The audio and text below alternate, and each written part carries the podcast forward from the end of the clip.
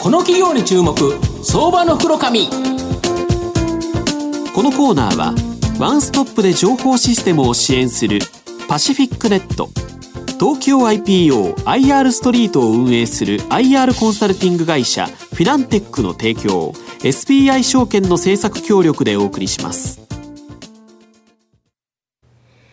ここからは相場の福の神 SBI 証券投資調査部シニアマーケットアナリスト藤本信之さんとともにお送りいたします。藤本さん、こんにちは。毎度、相場の福の神こと、藤本でございます。よろしくお願いいたします。まあ、阪神も交流戦終わって、まあ、貯金2個ということで、まあまあ、ね、まあまあかなという形なんですけど、今日はですね、社長自らは巨人ファンなんですけど、はい、家族みんながですね、阪神ファンで、なんと、阪神にですね、あの、銘柄コードが縁があるですね、会社さんご紹介したいなと思います。で、今日は証券コードが3965、396項ということで、まあ、阪神かなというところなんですけど、もうこれで396項で覚えていただければいいんですけど、どえー、東証ジャスダック上場、キャピタルアセットプランニング代表取締役社長の北山正一さんにお越しいただいてます。北山さん、よろしくお願いします。あ北山正一でございます。どうもよろしくお願いします。よろしくお願いします。で、社長はですね、まあ、社長ととあの代表取締役社長されるとともにですね、まあ、公認会計士、税理士、えー、証券アナリスト協会の検定会員でもあられるということですよね。そうです。あのもともと、あの監査法人で、うん、えー、銀行証券生命保険会社監査してまして、うん、まあ、その関係であの証券アナリスト協会の検定会員の資格も受けたと、まあ、そういうものでございます。なるほど。で、えー、キャピタルアセットプランニングは、えー、東証ジャスタック上場しまして株価が今3485円と売買単位100株ですから、まあ、35万円弱で買えるという形になります。大阪市北区道島にですね、本社がある銀行証券政府の、まあ、各社のですね、えー、事業戦略実現のための、まあ、最適なソリューションを提案する、まあ、ブティック型の、えー、独立系システムインテグレーターという形になります。で現在の主力サービスは、まあ、生命保険会社向けの販売支援システムとコンサルティングと。でタブレットなどを活用したペーパーレス申し込みなどを、えー、政府は、えー、政府各社にですね高く評価されているという形になります。まあ、最近では資産管理プラットフォームビジネスや、まあ、相続事業承継コンサルティングサポートアプリなどにも注力されている、まあ、金融プラス IT のいわゆるフィンテックのですね、まあ、元祖ともいえる企業だと思います。あの社長あの御社の主力サービスは生命保険会社向けの販売支援システムなんですが、まあ、御社の強みとですね今後の展開少し教えていただけますでしょうか？あの私もあの1990年に設立いたしまして、うん、設立当時から、 Financial Technology と Information Technology の統合と、はいはい、FT と IT、ね、FT と IT の統合と、はい、でまあ、そそれをまあ会社のミッションにいたしまして、はい、まあ、昔26年前からフィンテックやってました、元祖フィンテックですね、まあ、本当に。会社でございます。うん、であの私どもの一番あの皆様方の,、あのえー、お分かりの商品でいうと、まあ、私ども1995年から、うん、えーソニー生命保険のライフプランナーが使ってる、まあ、ライフリスクマネジメントシステムと、はい、えー、あれが、まあ、あのあの私どもでリリースいたしまして、それはあのそうですね。あのそれはあの現在もソニー生命保険とキャピタルアセットプランニングで共有著作権を保有すると、まあそういうところでございます。はい。であの、えー、ライフリスクマネジメントのシステムをリリースした後ですね、うん、設計書申込書システムと、うん、設計書システムというのは、就寝保険1000万に、うん、えー、入院給付金特約をつけたら、月額保険料いくらという、見積書、皆様方が生命保険、ね、あんまあの買われるときにいつも見積書を出されますけども、あの見積書を作ってるのも、システムでもちろんやってまして、あのあたりのシステムを私どもが作ってると。でさらに、まあ、例えば月額保険料2万5千円の、この見積もりでいいわということであれば申し込みしますと、で今その申し込み書を作るシステムも作ってると、で今それこそ申し込みもですね電子署名でございまして、タブレットで。タブレットで、で今そのソニー生命保険は2013年からですね、うん、えー、申し込みペーパーレスシステムというので。全く紙なくて、なくて。タブレット PC でですねそれこそライフプランニングから設計書、さらには申し込むと、でこれは2013年からソニー生命保険はその申し込んだ保険契約をですねその場で契約を受けると、うん、これ今、即時成立と言ってますけど、なるほど、タブレットで押していって、OK ってやったら、もうそこで契約が成立しちゃうと。これやって、保険会社がそれを引き受けると、そういうところまで来てると、ある意味で言うと、ライフプランナー、の方がですね、うん、えー、このハイテックで武装しながらやってると、うん、そういう意味で、うん、えー、ハイブリッド型フィンテックというのを、まあ、それこそやってるというのが、これを後ろでもう支えてるという形ですよね。あの今あの、その一生命保険さんの、うん、えー、ライフプランナーとお客様の間のシステム、うん、それはすべて私どもキャピタルアセットプランニングで、うん、えー、開発していると、うん、まあ、そういう状況でございます。それ以外の保険会社にも17社も入ってるんですね。そうですね、今あの、国内の、国内生命保険会社全部で41社なんですけども、すみません、19社でございまして、あごめんなさい。41社の中のですね、19社のシステムは、まあ、大きい、小さいあるわけですけども、私どものシステムが入ってます。なるほど、はい。まあ、特にあの、外資系製法、それと損保系製法、はいもともと95年に製法損保総合乗り入れしてですね、はい、その後損保系製法がであのできたわけですけども、外資系生命保険、損保系生命保険を中心に、まあ、私どものシステムを使っていただいている。というわけでございます。なるほど。はい、あとこの政府以外のシステムの展開っていうのと、まあ今後の見通しちょっと教えていただけますでしょうか？あのまあ私ども実は、うん、あの生命保険会社向けの売上高が全部で85%なんですけども、うんはいはい、えー、銀行証券あのなかなか少ないと、はい、そういうところでですね、まあ今それこそ日本は人口構成上の問題からですね、うん、えー、大相続時代とこう言われてます、ね、高齢化の後は相続ですからね。そうですね。で、はい、今あの今年もですね、それこそ50兆円を超える資産がですね、相続によって次の世代に移転してると。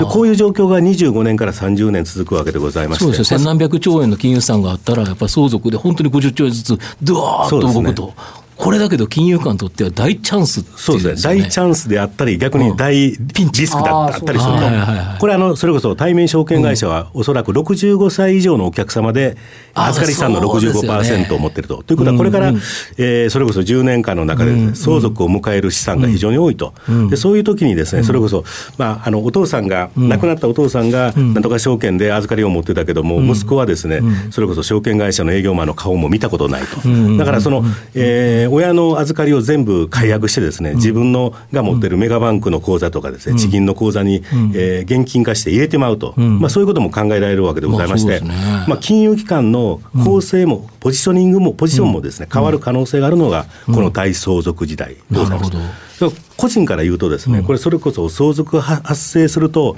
相続税を払うということだけが相続対策ではなくてですね、財産どういうふうに分割するのと、例えば、まあ、自分が死んでですね、その死ぬ前、えー、10年間は、えー、長女が、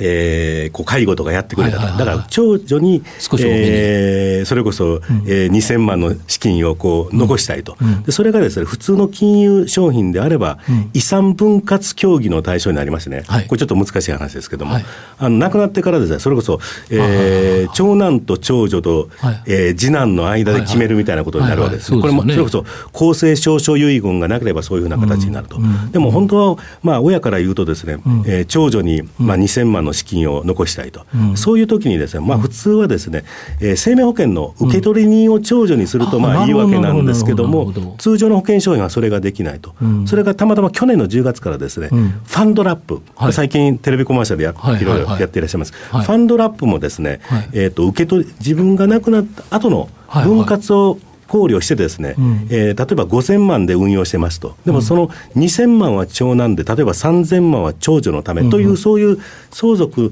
が発生した後のですね、分割も指定できる。これがあのファン、まあ、あの、あの某社でこうコマーシャルやってますけども、去年の10月からそういうふうな商品特性になったわけでございます。ですから、これからの世の中というのは相続発生したらですね、まあ、もちろん相続税をどういうふうにのあの納税するかと、これは亡くなってから10か月以内に現金で納付しないといけないわけですけども、納付をどういうふうにするかと、でさらにはどういうふうに分けるかと、分けるかというのは、あの納税がない人も全部かん、うん、関係あるので、うん、どういうふうに分けるかというのは非常に大きな問題だと、それをやるための、えー、金融商品、保険商品が最近出てきてると、ですからそれをミックスして、お客様のニーズに基づいてミックスして提案しないといけないというのが、これからのそれこそフィンテックの時代なのかなと。なるほど。それまあ私どもが、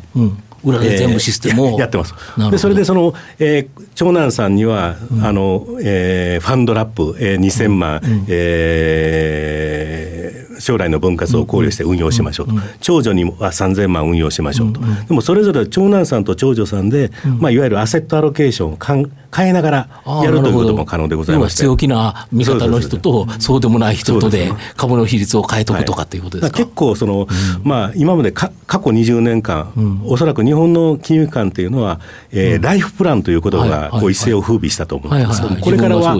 エステートプランやと、はい、これエステートプランというのを、はい、えー、辞書で引くとですね相続対策と、はい、って書いてますと、これからやっぱり大相続時代においては、相続財産の分割とか納税も考えながら、うん、えー、保険商品金融商品を買う時代ですと、そのための、えー、システムとして、まあ、私どものシステムを使っていただくと。私どもあの、 Wealth Management Workstation というシステムがございまして、これ、あの過去8年間、えー、会計事務所、約あの80ぐらいの事務所に使っていただいてたんですけども、それを、まあえー、昨年あたりから、えー、証券会社、対面証券会社、えー、銀行、信託銀行向けにですね、カスタマイズしながら今出していると、そうまあ、そういう状況でございます。なるほど、まあ、あの御社の今後の成長を引っ張るもの、端的にちょっと教えていただきたいんですが。あのこれからはそれこそ大相続時代、今申し上げました、相続を、えー、いかにするかと、それを提案するシステムが非常に受けるだろうと、うん、もう一つは、先ほどの生命保険の販売も、これからは銀行窓販の時代と、うん、えー、今、20%ぐらいの、えー、保険商品、個人年金保険が銀行窓販で売られてるんですけども、銀行員の方って、えー、生命保険、個人年金保険ばっかり売ってるわけじゃじゃないので、うんうん、えー、知識の若干乏しい販売員の方も、うん、えー、それこそ、えー、適合性チェックとかですね、うん。保険業法上の、うん、えー、コンプラ問題をクリアしながら、お客様に説明責任を果たしながら商品を売らないといけないと。その時に、まあ、私ども銀行窓販の時代で、うん、えー、さあの先ほどの申し込みペーパーです、これを銀行窓販用にカスタマイズしながら展開していくと、まあ、これが2つの戦略でございます、ね、なるほど、はい、もう本当に政府信託全部で売っていくということですね。そうですね。あのそれこそ、うん、えー、ライフプランの時代からエステートプランの時代ですので、うん、なかなか個人の方もですね、うん、えー、安心して死ねないと、えー、安心してそれこそ老後の生活を、えー、送りながらですね、安心して死ぬためには、あの金融商品、保険商品を最適なミックスをしながら、えー、買う必要があると、まあ、そのためのシステムが私どものシステムというわけでございます。なるほどまあ、最後少しまとめさせていただきますと、このキャピタルアセットプランニングさんは、まあ、金融業界に特化したですね、ブティック型のシステムインテグレーターなんで、まあ、単にプログラミングだけでなくですね、まあ、金融の深い知識も必要となり、まあ、他社に真似できないですね、ビジネスモデルだと思います。うん、今、あの、プログラマーもですね、今170人ぐらいおりますんですけども、はい、その中で、えー、60人がですね、うん、えー、FP 資格を持っていると、うん。うん、で、アナリストあの資格を持っているプログラマーもいます。うん。うん、ですから、あの、えー、うちのプログラマーは、あの IT の能力だけではなくて、業務知識も知ってると、そういうものがシステムを開発しているのが、ちょっと他社との差別化でございます。うん、なるほど、まあ、今後、高齢化で事業承継など相続に関わるです、ね、方も増加してきて、まあ、今後、この2つの大きな流れ、対応できるですね、まあ、金融サービスの、えー、システム構築ができるあのキャピタルアセットプランニングさんは、まあ、元祖のフィンテック企業として、まあ、今後ですね、まあ、大きな成長を期待できるんじゃないかなと思います。今日は証券コード3965東証ジャスダック上場キャピタルアセットプランニング代表取締役社長の北山正一さんにお越しいただきました。北山さんどうもありがとうございました。ありがとうございました。藤本さん今日もどうもありがとうございました。どうもありがとうございました。フィナンテックは企業の戦略的 IR をサポートします。国内最大の IR ポータルサイトである IR ストリートは3万名以上の国内外の機関投資家を中心とした会員が登録しております。iPhone アプリによる利便性と英語コンテンツは、特に外国人投資家のゲートウェイとなっています。